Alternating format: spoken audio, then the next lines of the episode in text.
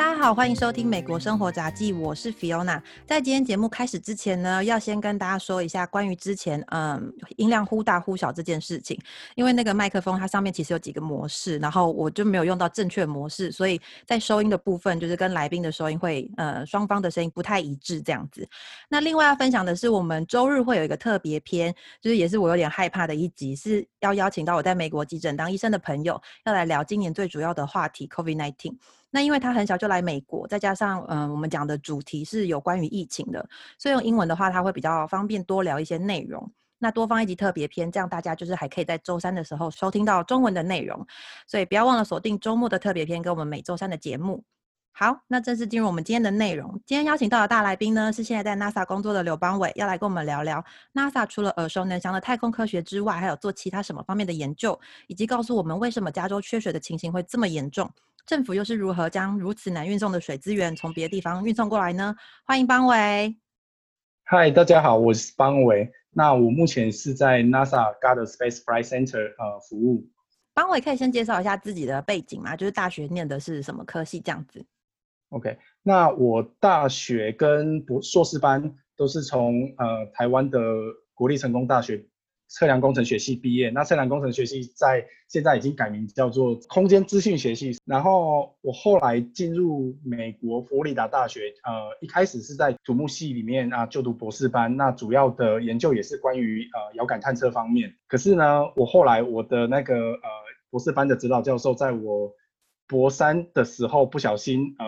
被诊断出得了癌症，那在一年之后就过世了。那于是，在这个时候，我就嗯换了一个领域。那跟我之前有合作过的一个老师，他是在呃佛罗里达大学里面的农业技工生物工程学系。那我就转到呃他们系上去，把我的博士学位完成。那你一毕业就之后就进入了 NASA 工作吗？没有，我一毕业之后，我一开始是留在原来的呃研究室，就是在佛罗里达大学那边当了两年不两两年半的博士后研究员。然后之后被 promote 成啊助理研究员，做了一年。到了二零一七年大概六月的时候，我才拿到 JPL 的 offer，然后呃离开佛罗里达到 JPL 去工作了一年之后，然后在二零一八年六月离开 JPL 到现在的呃 Goddard Space Flight Center。嗯，那这两个地方就是有什么不一样？一般来讲，NASA 它因为根根据它的呃任务的属性，它大概它在全美大概有十个研究单位。那我之前服务的 JPL 跟现在的 GAD 是两个最大的研究单位。那在 JPL，它整整体的风气来讲，它比较像是一个学校的感觉，就大学的感觉，因为它是由 NASA 交托给那个加州理工大学所管理的，所以它在整个风气来讲，或者是呃自由度来讲，是比 GAD 还要来的自由的。那 GAD 就比较像一般的政府单位，它就直接由总部来管理。所以它每一个阶层上对下的关系也比较明显。那如果说以工作的内容来讲的话，我在这两个 lab 做的东西就非常不一样。像我在 JPL 就是主要是做地下水的观测，还有跑呃水利模型，做水资源的分布的评估。那在 GAD 这边就是做土壤湿度相关的研究，利用卫星的资料，然后做土壤湿度的推算。所以，像这个土壤湿度呃相关研究的部分，就是我们刚刚一开始提到的 NASA 除了太空科学之外的研究。那呃，可以帮我们解释一下，说 NASA 除了太空科学之外，它还有做呃别的什么样的类型的研究吗？对，就 NASA 它其实本身做的研究非常的广。它除了太空科学之外，它另外一个很大的部分就是做地球科学。那我们知道，太空科学它就是从地球，然后利用望远镜啊、卫星啊或探测器。看出去，然后去了解地球以外发生的情况，然后地球科学它就是利用卫星或者是我们本身在地球里面，然后我们对我们的地球去做一些呃自然现象的了解。那在 NASA 里面，我们像我们地球科学的部门，它又分了像大气科学啊、海洋科学、地质科学、呃水利水资源科学等等的所有的组。如果我们以一个大学来看啊。地球科学一个部门就像一个学院，嗯，那每一个组就像一个科系。那像以我本身自己待的那个呃水利科学、水资源方面来讲，我们里面也有一些小的 office。那有些人他们是做河川的啊、地下水啊，像本我本身土壤湿度啊，有人做 snow water 啊，呃土石流等等，这些都是地球科学的。那更细分的话，里面还有人做一些模型啊，然后有人做卫星资料的研究判析啊，有人做数据分析，还有还有针对那种一些实验设计上面的研究都有。所以在 NASA 里面，它的范围是非常的广。嗯，那像你们是呃，你是主要是负责水利科学里面的话，就像水资源来说，之前加州缺水很严重，而且甚至有一度要限水的状况。那你可以跟我们大概讲一下，是因为我们就是太浪费吗？还是是因为我们本身是沙漠气候，所以天气太干燥，水发呃水都蒸发掉了？对，就像主持人刚刚讲的，其实加州它本身的先天条件就不是那么好，它嗯，因为它属于沙漠气候，然后尤其是在南加的部分，它每年的降雨量本身就不多了，然后再加上极端气候的影响，所以它的降雨分配也比较不平均。那加州本身又是呃美国人口最多的，它大概有四千万的人口，然后有高度的工业集中在例如溪谷附近啊，然后以加州本身来讲，它在那种就 Central Valley 那附近又是全美国的一个农业重镇。所以，如果我们加州来讲，如果我们把我们所有的水资源以百分之百来算的话，你觉得我们像我们可以运用得到的水资源，我们大概可以分配到多少？嗯，你觉得呢？一半吧，差不多。对，因为我们还有一半的水资源，它是要拿来维持生态的平衡，像河川、湖泊，你总不能把它所有的水都把它抽干嘛？所以它是要拿来做一些水循环的的利用。那我们。我们真正能够应用到的水资源大概只剩下百分之五十。那在这百分之五十里面呢，嗯，有百分之八十就是占所有水资源比大概百分之四十，它是要拿来作为农业灌溉用。然后另外的百分之二十左右才是我们一般民生用水。所以在加州本身，它的水资源就非常的，除了刚刚提到那种它先天先天条件就不良的情况之下，所以它的水资源是。非常的吃紧的。那我们以呃农业来说的话，加州在 Central Valley 那个部分，它每年的呃农业产量就大概占了全美四分之一的食物来源，所以每年大概有二十二十五 percent 的食物是从呃加州的中央政府那边来的。那它的产值大概有一百七十亿美金，所以说那边的农民讲话就特别的大声，因为所以他们就会要求政府。分配更多的水源给他们，所以，我们加州缺水主要是因为农作物的关系，不是人使用太多。对，就是先天条件不良，然后再加上大量的农业用水。对，我一直以为是我们就是人太浪费的关系，原来是因为农作物。对。那之前有说我们水不够，要从别的地方运来，就是从别的州算买水吧。那这个部分他们是要怎么样算那个买的水，跟怎么就是把它运过来？水这个东西要怎么运呢？对，以加州为例的话，因为其实像刚提到的，就是加州它本身缺水，但是它南部特别严重。那加州的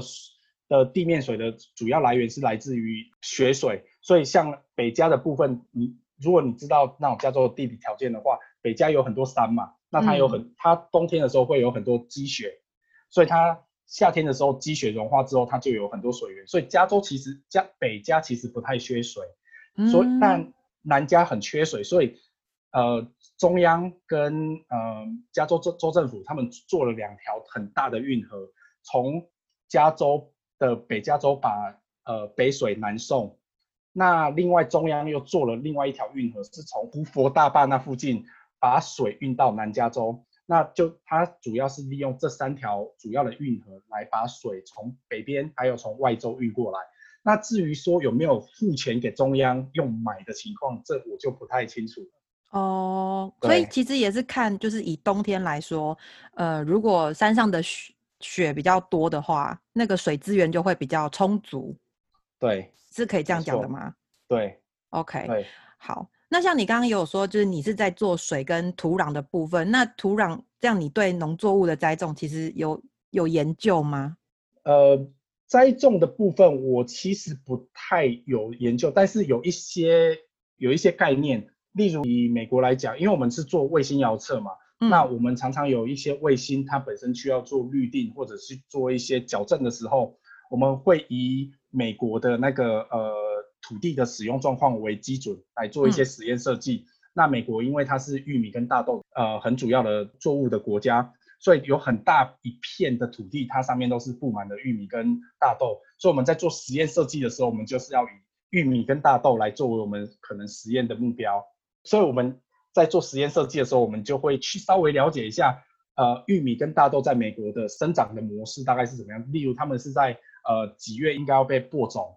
那几月收成？那中间的一些过程变化，我们要大概去掌握一下它的状况。所以对于玉米跟大豆的生长情况会略懂。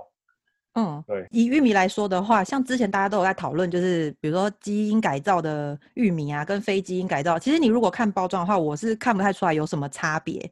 就是对于这方面，你你真的有觉得就是基因改造食物有好或不好吗？嗯，这个可能跟食品科学比较有关，但是我自己本身有看过一些报道，呃，他们现在的研究好像是说，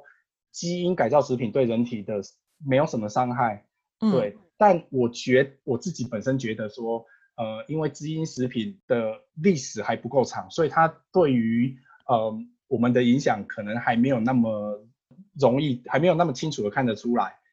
对，不过以美国来讲，呃。就我所知，大概百分之九十以上的玉米、大豆都是基改食物。啊，那为什么一开始会有这个基因改造这个概念开始？一开始当然就是为了产量嘛。那因为这几年的全球暖化或者是极端气候的影响，导致有些地方它的降雨量没有那么多，所以它可能对一般原生的那种种子并没有办法有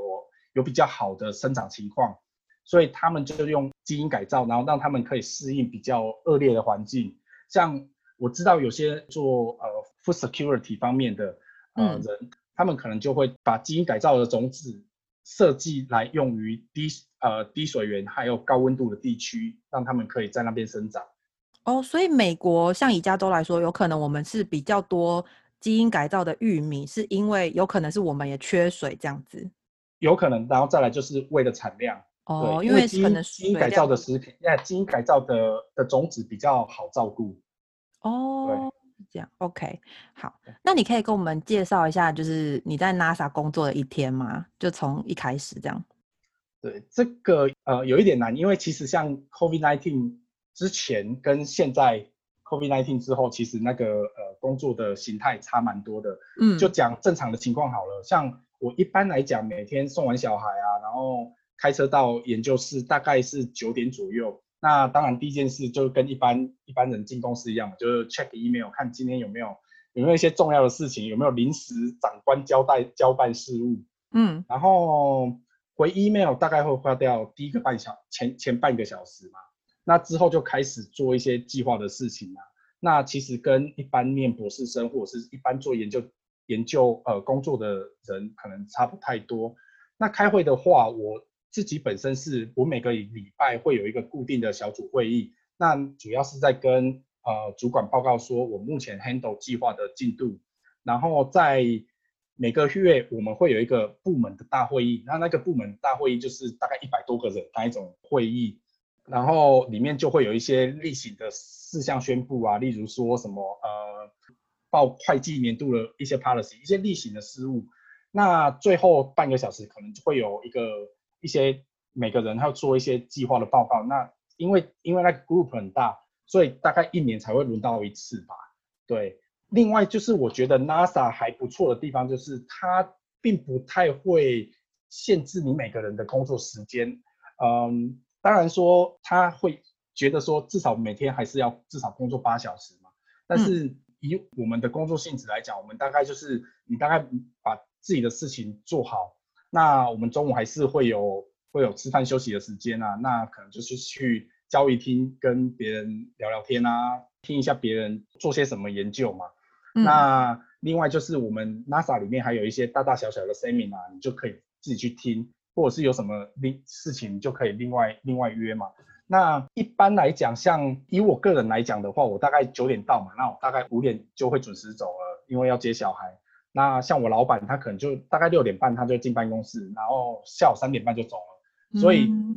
对，所以他他并不会说像那种上班要打卡。虽然我们还是会去填那个呃什么今天工作八小时，但其实其实他不会要求你说你就是什么几点到几点八小时要在那边这样子，嗯，就比较自由这样。比较自由，对，嗯，听起来跟一般的公司其实也差没有差很多哎、没有差很多啊。只是比较你们做的东西是，你做的东西是比较研究性质这样子。对我做的东西比较研究性质。嗯那对现在这样刚刚讲到 COVID nineteen，那这样子对就是现在工作有什么影响吗？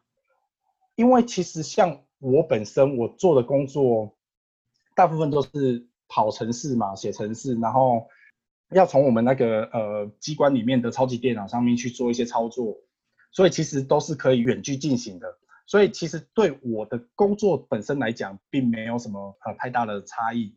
但是因为嗯，现在 COVID-19 之后，因为我家里面有两个小孩嘛，那嗯再加上我太太一个礼拜必须有两到三天要进到研究室里面去，所以你有我有时候就要身兼保姆的角色嘛。那嗯除了他们上像小孩现在在上国小，然后他们现在学校也是也是关门嘛，然后就是远嗯距上课，所以你时间到了，你就要去帮他设调一下电脑啊，帮他连一下远距上课的内容啊。那吃饭到的时候要帮他们准备午餐嘛，嗯。所以就会变成你的工作效率、工作时间常常被被中断，工作效率就变得比较差，对，然后就会变成说你有时候晚上啊或者周末就要就要加班，然后白天又觉得周末都没有休息到，然后就就一整个恶性循环，对，哦对，那那计划的话，其实它也是一直跟着时间走，所以它并不会因为 COVID-19 就等你。哦真的哎，可是还好你们的、呃工作就是，就你们老板可能就是你有把事情做完，这样就可以，所以当然就是常被打断，可是至少你事情有做完，就好像还好一点这样子。对啊，对啊。对，那在你们总部那边是不是有一个有一个地方是可以让一般人去参观的？嗯，他每一个研究机关好像都有一些，嗯，都有一些可以让外面的人来参观的地方。那像嗯我，我我这边举三个例子，我自己曾经待过或者是我自己去参观过的地方。第一个，我觉得最好玩，然后我最推荐大家，如果有机会可以去参观的，就是呃，NASA 在佛罗里达的甘乃迪太空中心。那这个太空中心，它就是我们一般来讲常，它常常会有火箭的发射，就是真正的火箭的发射。然后它有一个游客中心，可以买票进去的。然后它里面有三个展览馆，它会展示里面也包包括了一艘呃已经退役的太空梭，叫做亚特兰提斯号。然后我觉得那个整个视觉效果非常的壮观，大家也可以去看。然后它是要买票才可以进去的。嗯，那它那个火火箭发射，如果我们刚好有遇到那个发射的时间，我们也可以看吗？可以，但是如果有发射的时间，它不会让你进到园区里面看，你可以在它外面，因为它是在海滩，所以你就可以到那个海滩上面，那边会挤满非常多的人去那边看。哦，所以看火箭发射是不用钱的。看火箭发射不用钱，对哦，对。然后另外呢，就是我之前服务过的 JPL，那嗯 JPL 它有一个游客中心，那它在那个呃网站上面，它有一它一些一些导览的行程，而且 JPL 它是不用钱的，嗯，但它的导览你就是要去配合说它解说的时间。那另外就是如果你有朋友他在 JPL 的话，他也可以带你进去里面参观，哎，我们之前怎么没有去？好可惜哦因为。你之前没有讲。哦，好好好，对嗯对。那第三个就是现在 GARD 这边，就是我现在服务的单位 GARD，它有一个小小的呃游客中心，像它像是像一个小型的博物馆。即便是朋友，你也不能进到呃 GARD 里面去参观，因为就像我刚刚前面讲到的，就是它因为它还是比较属于真正的政府单位，嗯所以它并没有对外开放参观，所以呃，如果想要参观，只能到它的游客中心里面。那其实我觉得以 DC 来讲，因为 DC 地区它的 museum 已经太多了，所嗯以要去看 GA 的那个小小的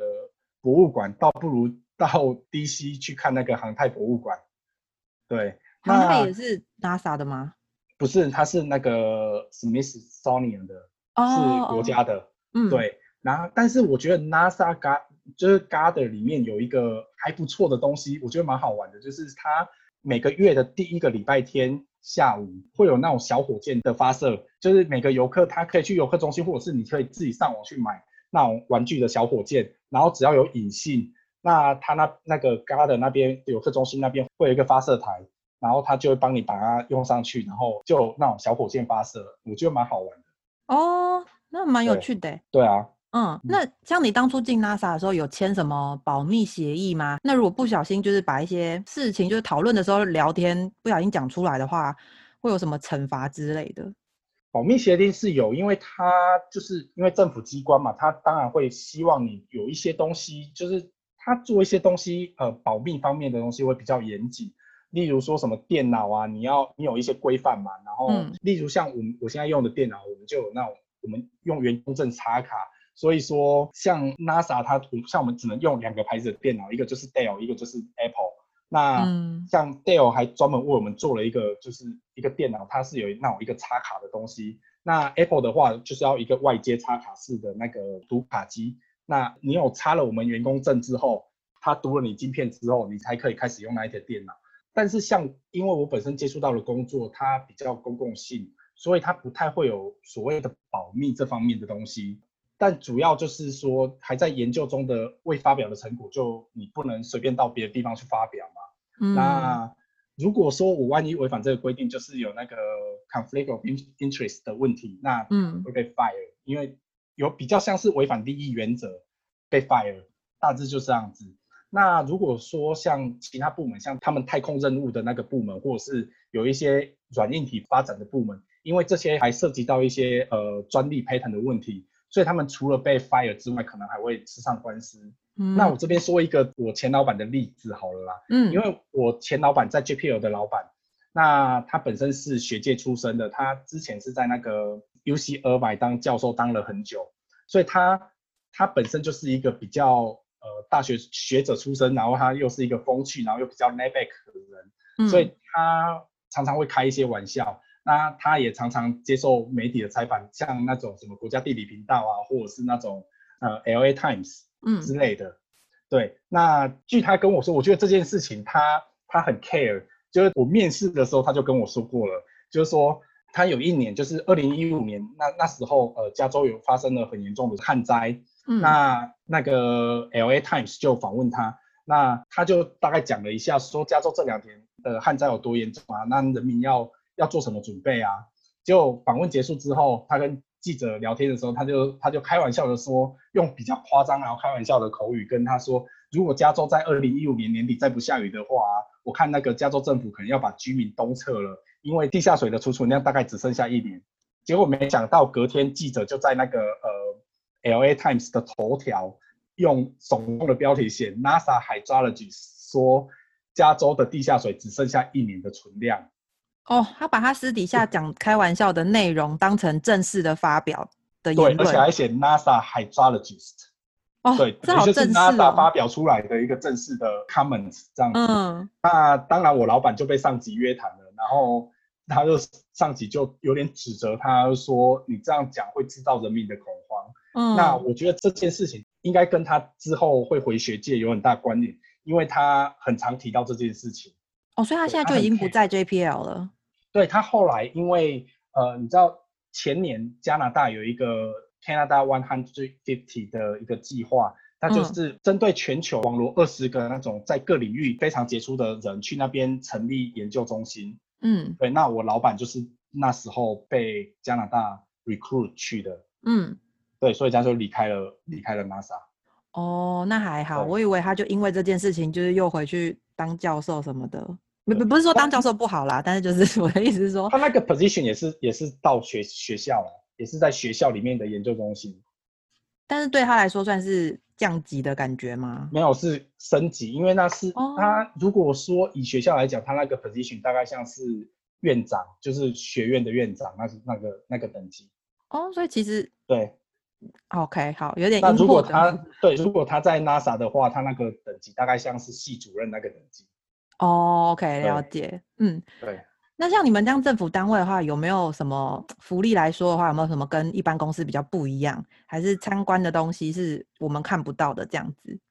以福利来讲，其实政府现在政府机构像 NASA 来讲，它其实跟一般的公司福利差不多，因为因为美国也是在好几年前取消那种什么所谓的年退制度 pension，、嗯，对嗯那所以现在还是像我们的福利制，我们的退休福利还是一跟你跟一般公司一样是四零一 K 嘛，嗯，所以是一样的。那至于说有没有什么参观的部分，我觉得有诶，像我现在的 Gard 还有之前的 JPL，他们都有自己的工厂在做卫星或者是做探测器。然后如果说他们今天有一个卫星或者是探测器已经完成了，然后要把它送到发射地之前，他们就会往往会摆在工厂的正中间，然后会寄 email 给所有的人说，哎，我们现在有哪一个探测器已经完成了，那。我们会在这两天会有一个呃类似像发表会那种感觉，嗯，然后你你就可以去看嘛，那你就可以看到那一颗卫星啊，或者是探测器，然后他们会在旁边摆上 poster 啊，然后做投影片啊，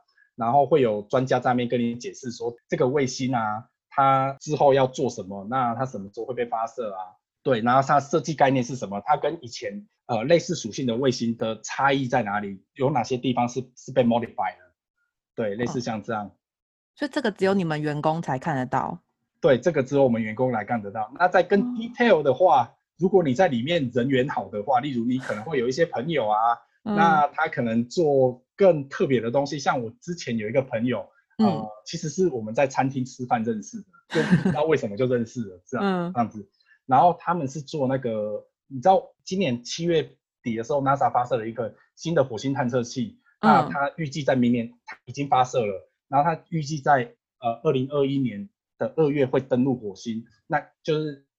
那那个那个探测器叫那种嘛，Perseverance Rover。然后他当时候我刚进 JPL，大概是二零一七二零一七年的时候，那时候他才他那个大概大大致上的雏形才刚刚完成，然后我们在我们那个朋友就带我们去看过了，然后那一个就是。就是呃，如果没有人带的话，连 NASA 本身的员工都不能进去。对，就外面是有警卫的。对对。所以你从它还是雏形的时候你就看过，然后到现在它已经发射到，哎，在路上了。在路上了，对，它已经在路上了。它要到明年二月才会抵达火星。对，而且它最酷的地方是，像我们以前的 Rover 嘛，就是 Mars Rover。大概只大概都只有去那边拍拍照片啊，嗯嗯哎，那就是可能前几代照片拍回来的照片越来越清晰嘛，嗯，那个它比较特别的是它会采样，那之后他们会有一个呃带回样本的的团队，那那那个整个计划非常的酷，就是，哎，这个可以讲吗？你你你你自己斟酌，这应该可以，就是。他们那个采完样本之后，嗯，然后他会从这个 ruler 把那个样本可能是一个 cube 的东西打回到那个火星的外太空的轨道。那这时候我们会发射一个东西去 catch 它，嗯，然后把它载回来。所以那个地球，所以那个呃探测的东西还是在火星，但是你们已经把那个 sample 就带回来了。对，就是 Rover 本身就是一个一台车子，然后有点像机器人，它有机器手背这样子。它把样本采集了，然后放到一个呃 Cube，然后 Cube 之后，它会从那个 Rover 上面发射到到火星的轨道上面，然后我们地球会再派一艘类似像那种太空船或什么的，去把它接住，接住之后再靠着那个轨道把它甩回来。好酷哦！对。那那像你这样子，你会知道就是什么时候会把人送上去火星吗？就太空人这样？这个太细节，我我就不知道。但是那个嘛，但是呃，政府目前的计划是二零三零年嘛。二零三零。对啊。哦，那你有参观过像就是我们电影看到就是很大一个电脑，然后他们要在上面观测那个呃太空人？对对对控制真的像电影演的那样吗？嗯，它每个每个地方。像我知道的控制室，像 Houston 的控制室，它是像我们电电影在看的，它是控制太空人，它对不对？然后我们不是如果常常听到说他们火他们发射，然后如果有什么问题，他们就会说那什么 Houston Houston I got trouble。哦，对对对对，对，Houston 那个太空那个那个是另外一个，但我参观过的是 JPL 的，那 JPL 的控制室它主要是控制卫星，它有一个就跟电影有点像，但是它。主要就是他们会去观测每一颗卫星，它有没有偏离轨道，它现在的速度怎么样，它有没有还在 under control 的状况之下。嗯，对，所以它主要是针对卫星的，而不是针对呃国际太空站的。哦，那像刚刚对讲那个 Houston 那个，那个是真的，就是那是真的啊，对啊。在那边拍吗？还是就像哈佛一样，就是大家都是用个假的假装饰？是不是在那边拍？我可能不太知道，但我可以跟你说，那个你有看过一部呃麦特戴蒙演的《火星任务》吗？嗯，他很多说 JPL 的场景都不是在 JPL。OK，好，那我们就知道了，没关系。对，因为 JPL 我其实看起来没有像它里里面这么新。嗯 JPL 因为 JPL 它是在二战以后成立的嘛，嗯应该说是它主体在二战以前就有了。对，所以它建筑物都比较旧，所以它看起来不像那火星任务里面的 JPL 这么新。，OK，好好，这样我们就知道了。嗯，那像刚刚除了呃提到说你的除了你的专业领域之外啊，有没有什么不同领域的，比如说座谈会啊，可以参加这样子？有啊，就像我刚刚有提到，就是说，因为 NASA 它本身呃做的东西非常的广嘛，嗯所以它有各个领域的各个领域的那种呃研究，然后它常常会有一些 seminar，那 sem seminar 都是对内部是公开的，嗯对，所以你有时候就会自己可以上网去查说，哎，例如你对太空科学有些也有些兴趣的话，你可以去查一些他们太空科学方面看有会有一些什么样的 seminar，那你就可以去听。嗯对，那像我自己本身啊，就对一些呃太空科学的东西有一点好奇，尤其是对那种呃地球啊会不会被彗星啊或者是小行星撞到这件事，对会有一，些对会会很好奇嘛，对不对？嗯那确实 NASA 也有在做这方面的研究，因为 NASA 它本身，而且这是呃国会授权的，就是国会有拨了一个很大笔的预算给 NASA 去请他们观测说。会是不是有一些呃天体会对地球造成一些威胁？嗯所以他们就会有做一些呃近地物体的观测。那这近地物体的观测，其实它是一个国际性的、全面性的一个合作。然后在很多个地方都有设一些望远镜，然后去看一些、去观测一些呃近地物体的轨迹。嗯那我最近去看到的一个，我觉得还蛮有趣的，就是你知道像近地物体它怎样被定义叫近地物体？就是说，如果说它那个天体进入到一个 AU 的距离，那他们就把它归类为近地星体。那一个 AU 就是一个地球到太阳的距离嘛。那我有一次嗯去听一个演讲，它是那种夏威夷的观测站观测到的一个小行星，它的名字叫做那种五妈妈。那嗯五妈妈的意思，其实它根据他们的解释是说，那是一个那个呃夏威夷当地的当地的原住民的语言，所以他们用，因为在夏威夷观测站观测到，所以他们以它为命名。那这颗小行星它比较特别的是，它是第一颗被观测到的星际星体。那所谓的星际星体，就是说它是非太阳系以内的彗星或者是星体进入到我们近地的距离里面来的。那从他们以前观测到的大部分的星体被归类到近地物体的，大部分都是从太阳系的外围那边的一些小行星带进来的物体，嗯所以它主要还是照着太阳在做公转的。嗯对，那这一颗这一颗它是星际外的，所以它并不是太阳系的东西，所以它并不是绕着太阳在做公转的。对，所以它进来的？呃，它怎么进来，可能就是轨道刚好有 cover 到，但是它为什么会进来，就没有人知道。但是它就是它就是那个就是刚好刚好有绕进来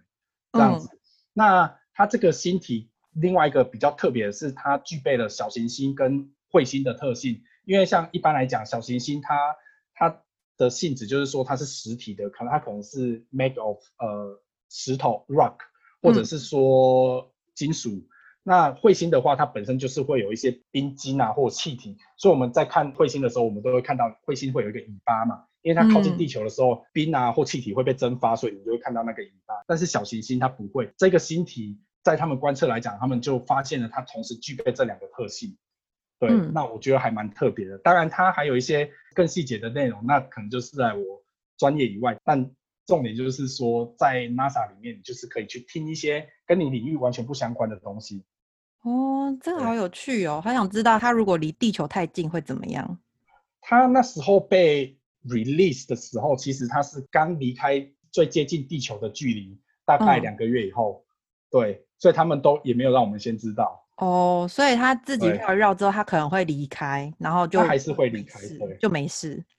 对，就没事了，就走了。啊，这样听起来工作很有趣诶，都可以就是听一些这就是很有趣的演讲什么的。那你这样呃，就是住在 Maryland 那边，然后之前有住过佛罗里达跟就是加州，那你就是对这三个地方的生活啊，有没有什么感觉？我觉得佛罗里达来讲，因为我之前住的地方叫 Gainesville，就是它本身就是佛罗里达大学的根据地嘛。那在我到佛罗里达之前，我本来觉得那个地方因为很可能是很荒凉，然后可能到处都是沼泽啊、森林啊怎样。可是当我一下飞机啊，学长姐来接机的时候，一出机场，我发现两旁有很整齐的棕榈树啊，我突然间有点回到好像回到横村的那种要要到垦丁那种感觉。哦，对，我们刚没提棕榈树。对，我们刚没提到邦伟是横村人。对，嗯。然后 Gainesville 它大概就是一个二十万人的大学城嘛。嗯。那佛罗里达大学它在全球，它大概是全美规模第五大的。所以举凡镇上的所有的人跟活动，大概都紧靠着这个大学。那每到寒暑假的时候，镇上就是跟工程空城一样，所以其实还蛮舒服的。嗯，对。然后我觉得最重要的就是这个大学它本身的运动赛事非常的强，所以它像每年的秋季的时候就有美式足球球季嘛。那 UF 的美式足球场大概可以容纳九万多人，将近十万人。那我们学校在全盛时期的时候，就我在念的时候，那时候我们得过两次呃美式足球冠军。那时候几乎就是场场爆满，你就看到呃赛前学校附近都是人，然后赛后整个镇都没有人，因为不是进球场看球了，就是在家看球。嗯，对。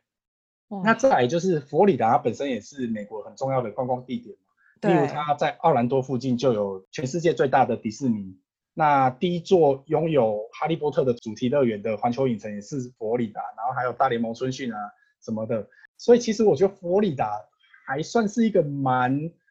整体而言，我觉得还蛮蛮适合蛮适合去那边享受退休生活啊，或者去那边享受生活的一个地方。那要注意的就是在佛罗里达，只要有水的地方就有鳄鱼。哦，真的哦。对，只要有只要有水就有鳄鱼，所以要小心，这不是开玩笑的。这也太可怕了。对。那加州跟 Maryland，你觉得就是这两个城市比较的话？嗯，那加州的话，因为我在还没有搬来 LA 之前，我来我我到过那个 San Francisco 开会过很多次，所以我以为加州大概就是这个样子，像 San Francisco 这样。但是因为我 JPL 在 LA 附近嘛，所以我当搬到 LA 的时候，其实我还蛮 shock 的。嗯，因为我觉得，我我觉得这边一眼望去就是非常的拥挤，然后到处都是人，到处都是车。哦，你有你有这样觉得？这真的，而且华人好多，而且但是东西很好吃，而且吃的东西又便宜。但是除了这个之外，其他东西都很贵。那 我自己觉得，L A 就是一个处处充满惊喜的大城市啊，然后哪里都很好玩，每个礼拜六周末都可以把。游玩的行程排得很好，然后又排得很满。那我常常就就跟人家讲，因为我到那边待了一年，所以我都觉得我好像是去那边打工游学的。整体对我来讲的感觉就是，它是一个蛮适合游玩的地方。那 Maryland 呢？我们比较少会去的地方。对，Mar Maryland 的话，我觉得就跟东岸，尤其是北边，从新英格兰一带到那种 DC，呃，这一区整个环境是很像的。那它就是有很多美国。呃，建国历史的遗迹嘛，然后感觉起来也比较充满人文气息一点。那尤其是我第一次来美国的时候，大三的时候吧，大三暑假升大四那一年暑假，我第一次来美国的时候，就是第一个造访的城市就是就是 DC，所以其实我蛮喜欢这一带的。那再加上 DC 附近有很多呃博物馆啊，然后它有很多国家国家级的纪纪念堂，包括一些开国元勋的纪念堂，还有一些。历史上做出贡献人物的一些纪念堂，像马丁路德啊，嗯，然后再加上它还有一些几次大战的纪念碑，像二次大战或者是韩战、越战的纪念碑，所以我觉得它是一个比较有历史气息的一个地方。那整体对我来讲，我觉得它是一个比较适合工作，然后养小孩、看着小孩长大的地方。嗯，那个《阿甘正传》那个很 signature 那个，是不是也是在你们那边？就在林肯纪念堂前面，就是他跟 Jenny 重逢那边吗？嗯，对，应该是那个电影有一点久，但是我只记得好像就是在那个，对，就你刚刚说林肯，就林肯纪念堂前面那个大水塘。对对对对对。对啊。那像像你住在那个地方，就是之前就 Black Lives Matter 的那个情况，在你们那边状况严重吗？我觉得这个也蛮有趣的，因为其实一开始我以为，呃，Maryland 附近非裔人口其实蛮多的，对，所以我我一开始以为应该会应该受到蛮大的影响，结果事实是一点影响都没有。那像我太太工作的地方，她在 Baltimore 嘛。那 Baltimore，他在二零一五年的时候，其实有发生过类似一样，就是警察然后不小心把非裔美国人就用私刑然后致死，然后当年还造成了很大的暴动啊，然后市长宣布宵禁，甚至当时候因为那个陈伟英当时还在还在巴尔的摩精英队，所以有注意到这个新闻，就是说他们当时的话因为外面宵禁，所以观众不能去到球场看球，就有一场球赛是为了为了消耗比赛，所以有比赛，但是。现场没有观众的的比赛，就跟现在的比赛差不多啦，就跟 COVID-19 以后的比赛差不多。对，所以我们我以为一开始呃，Baltimore 可能会有一些大的抗争，结果竟然没有。他竟然只有在一个礼拜天的下午，然后有一个非常平和的游行。根据我们这边地方的报纸写说，那一场游行非常的平和。本来市长有在注意关注，后来发现。呃，游行是理性的，所以他就没有做更进一步的处置动作。对，那我自己觉得我们会没有感觉的原因，可能是因为自从 COVID-19 之后，其实我我自己从三月中就一路在家工作到现在，几乎都没有再出门的。嗯，对，所以我们并没有办法感受到外面太多的波动。然后再来就是因为 DC 本身就有一个很大型的集会，所以或许说。那些集会想参加集会的人都已经到 DC 去了。哦，你们离 DC 远吗？我们离 DC 大概飞上下班时间大概三十分钟到四十分钟就到了。哦，那还 OK，所以你们那边算还蛮平静的。对，好，那最后有没有什么想对进 NASA 工作就是有兴趣的人有一些什么建议啊，或者是他们应该要怎么开始准备会比较好？就如果想进 NASA，其实以我的经验，我觉得我可以拿到 offer 最重要的原因，就是因为参加研讨会嘛。那尤其是我那时候还在学生的时候，然后最重要就是可能你在研讨会前要做好准备，然后想办法好好的表现自己。那当然你你可能要知道你做的东西是跟 NASA 有相关，NASA 可能有相关的人在做一些像这样子的研究，然后你参加的 session 也要跟